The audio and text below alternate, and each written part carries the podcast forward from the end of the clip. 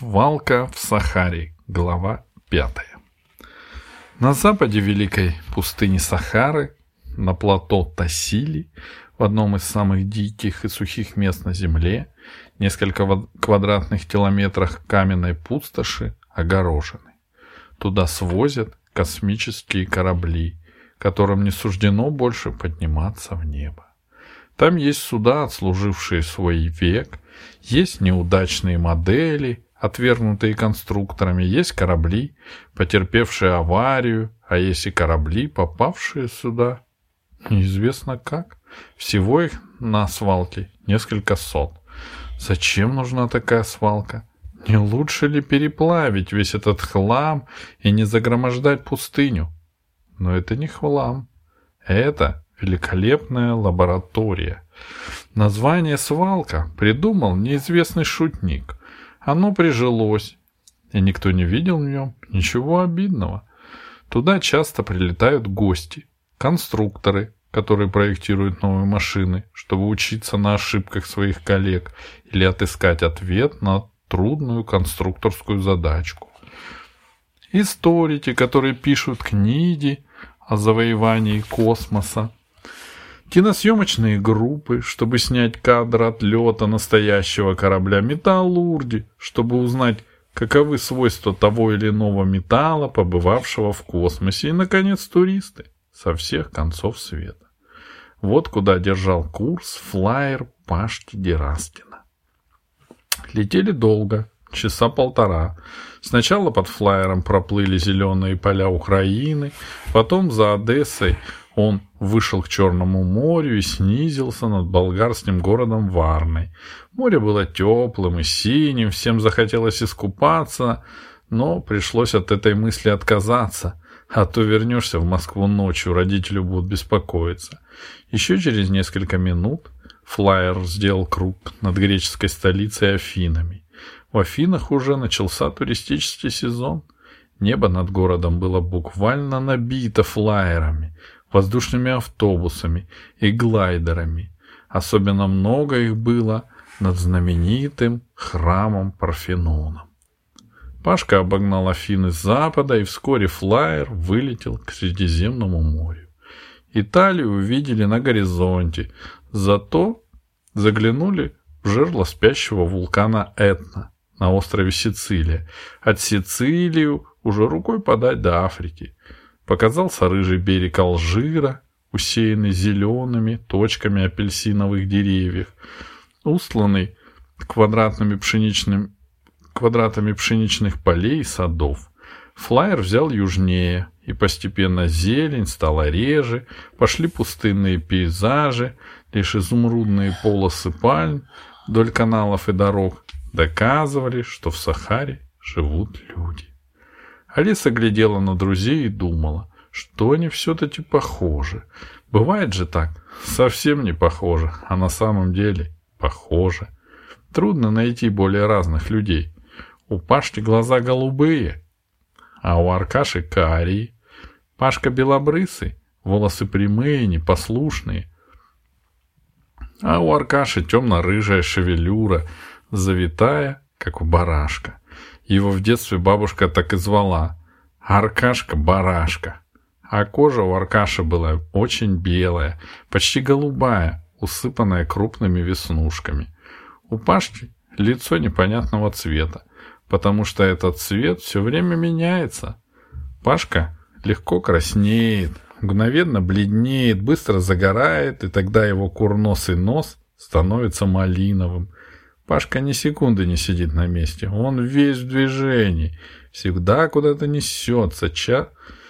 Часто сначала делает, а потом думает, из-за чего попадает в неприятные ситуации. Аркаша рассудителен, спокоен, редко повышает голос и может замереть на час, задумавшись. Оба любят придумывать, изобретать, но Пашка думает сразу о десяти вещах изобретает одновременно вечный двигатель и невидимые шпаргалки, и блинопереворачиватель. Поизобретает минут пятнадцать и спешит на хоккейный матч. Аркаша занимается только теми проблемами, которые намерен решить. И решает, даже если полгода приходится просидеть лаборатории. Пашка и Аркаша вечно ссорятся, спорят, чуть не до драки. Дело доходит, но при том остаются лучшими друзьями. Флайер начал спускаться к плоскогорью, с трех сторон окруженному мрачными скалами. Сверху могло показаться, что они подлетают к детской площадке гигантов. Гигантские дети играли разноцветными корабликами и шариками, а потом убежали, разбросав игрушки. Обитатели свалки были всевозможных форм и размеров, от небольших спасательных и разведочных катеров до пассажирских лайнеров – Одни поблескивали металлом или были ярко раскрашены, другие потемнели от времени и космических передряг. Флайер опустился возле проходной, что расположилась в небольшой летающей тарелке. Как только флайер коснулся земли, послышался звонок, и люк в тарелочке распахнулся. Курчавая девичья головка появилась в люте и дежурно, и дежурная сказала «Салам алейкум». «Здравствуйте», — ответил Пашка, первым выскочившим из флайера. «Добрый день», — сказала девушка по-русски. Она увидела московский номер флайера и сразу перешла на русский язык. Ничего удивительного. Все работники международных организаций знают 10 основных земных языков, не считая космолингвы, на которой говорят в галактике. Дежурная на свалке, которую звали Джамиля, знала 36 земных и 7 галактических языков. И так любила учить новые, что специально пошла работать в пустыню, чтобы можно было заниматься в тишине. «Вам звонили?» — сказал Пашка. «Мы из московской школы. Ищем космический корабль для гонок». И от этого на, на, в этой пустыне стала свалка, и она поэтому там работает. Ну да. «Одну минутку», — сказала девушка. Видно было, как она включила дисплей. «Павел Гераскин», — прочла она, — «и сопровождающие его два лица Алиса Селезнева и Аркадий Сапожников. Проходите». Алиса и Аркаша открыли рты от удивления и молча прошли за Пашкой в открытые двери свалки. Только внутри Алиса пришла в себя и спросила Пашку. «Гераскин, что все это означает?» «А что?»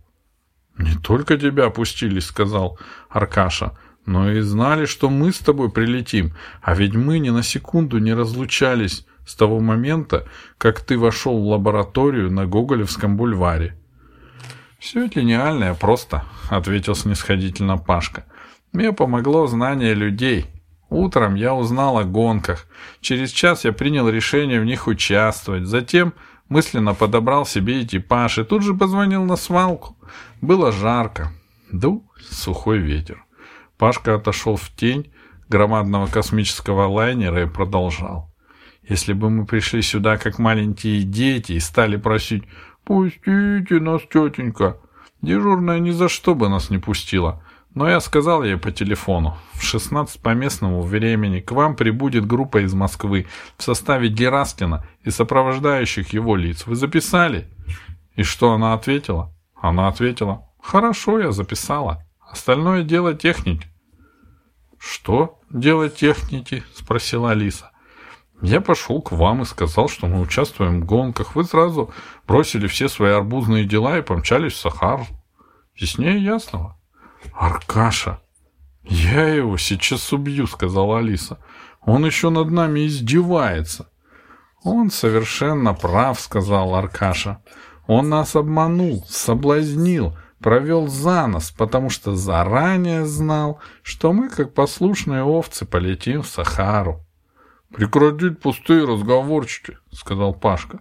«Времени в обрез. Папочки и мамочки ждут нас ужинать, а мы еще не нашли себе подходящего космического корабля. В путь, капитаны!» «Ну что ты будешь делать?» Аркаша с Алисой улыбнулись, и пошли по жаркой пустыне искать космический корабль. Солнце палило яростно, и приходилось прибегать от корабля к кораблю, чтобы отдышаться в тени. Хорошо смотреть на свалку с неба, скопище маленьких игрушек. Вблизи все было иначе. Над друзьями нави... нависли бока громадных кораблей. Только пройдешь мимо одного, выплывает новая громадина. Корабли образовали странный сказочный город. Улиц в нем не было. Дороги вились между гигантами и карликами, между сверкающими космическими щеголями и унылыми развалюхами. Идти по такому городу с Пашкой, который бредил космонавтикой, было нелегко, потому что через каждые сто шагов он останавливался и восклицал «Ребята, глядите, это же Титанус!» «Привет, старина! Как ты отдыхаешь после последнего рейса к черной дыре? Ребята, заглянем на минутку внутрь!» «Титанус» или «Титанус» отвечал всезнающий Аркаша. «Грузопассажирский второго класса» спущен со стапелей греческого завода на Луне 16 ноября 2059 года, ходил к поясу астероидов, совершил один рейс за пределы Солнечной системы, после чего списан. Если мы полезем его осматривать, то не вернемся домой до завтра. «Ты не романтик», — бушевал Пашка. «Тебе бы сидеть дома и разводить квадратные арбузы». «А я сюда не просился», как хочешь, а я обязан заглянуть на капитанский мостик Титануса. Ведь именно там стоял капитан Синос, когда снимал с Ганимеда группу Вижика. Нетрудно догадаться, что в конце концов Пашка уговорил своих друзей побывать на Титанусе. Капитанский мостик Титануса их разочаровал. Все ценные приборы были сняты, в шахтах повисли лифты, Работало только дежурное освещение, в коридорах было полутемно, мрачно и пахло пылью. Навстречу пронеслась по коридору разбуженная летучая мышь. Пашка тоже присел от неожиданности. А когда Алиса рассмеялась, обиженно объяснил, что он боялся ушибить редкое животное. Вот и наклонился. На мостике Пашка Постоял перед пустым темным экраном и сказал, что видит на нем отпечаток звездного неба. Спорить с ним не стали. Когда выбрались наружу, солнце начало клониться к гряде скал. Ветер затих и стало еще жарче. Пройдя с полкилометра и не обнаружив ничего подходящего, ребята спрятались в тень у скалы, и Алиса сказала. Только наивные дети могли не догадаться, что в пустыне им захочется пить. «Мы есть наивные дети», — мрачно ответил Аркаша. Он задумчиво глядел вдаль. Мысленно он даже вернулся в лабораторию. Пашка вытер под рукавом, поднял камешек и кинул его в щель под скалу. Вдруг оттуда выкатился серый футбольный мяч и шустро покатился прочь. «Аркаша, что это?» — воскликнул Пашка. «Не знаю», — сказал Аркаша, который даже не удивился. В Сахаре таких не водится. Наверное, что-то инопланетное, сказала Алиса. Остались споры в каком-нибудь корабле, вот и вывелось. Что ты говоришь? воскликнул Пашка. Ты понимаешь, что говоришь? Значит, какой-то корабль плохо продезинфицировали, и теперь Земле грозит страшная опасность. Эти мечи размножаются, и нам придется с ними воевать. Надо его поймать. Пашка побежал в ту сторону, куда скрылся мяч но ничего не нашел, только запыхался и вспотел. Они пробрели дальше по свалке. Вокруг стояли корабли, круглые, кубические, длинные, короткие, цилиндрические, веретенообразные, целые, разбитые. Два раза им попадался, попадались небольшие катера, но один из, но один из них был стареньким и тихоходным, на таком не только до Луны до Одессы не долетишь, а другой оказался в таком состоянии, что проще построить новый, чем восстанавливать. Солнце уже садилось. От кораблей протянулись длинные тени. Наконец Аркадий остановился у очередного космического колосса и сказал. «Все, мы возвращаемся. Очередная Паштина идея оказалась блефом». Аркадий прав, сказала Алиса. Ей так хотелось пить, что слюны во рту не осталось, язык еле ворочался.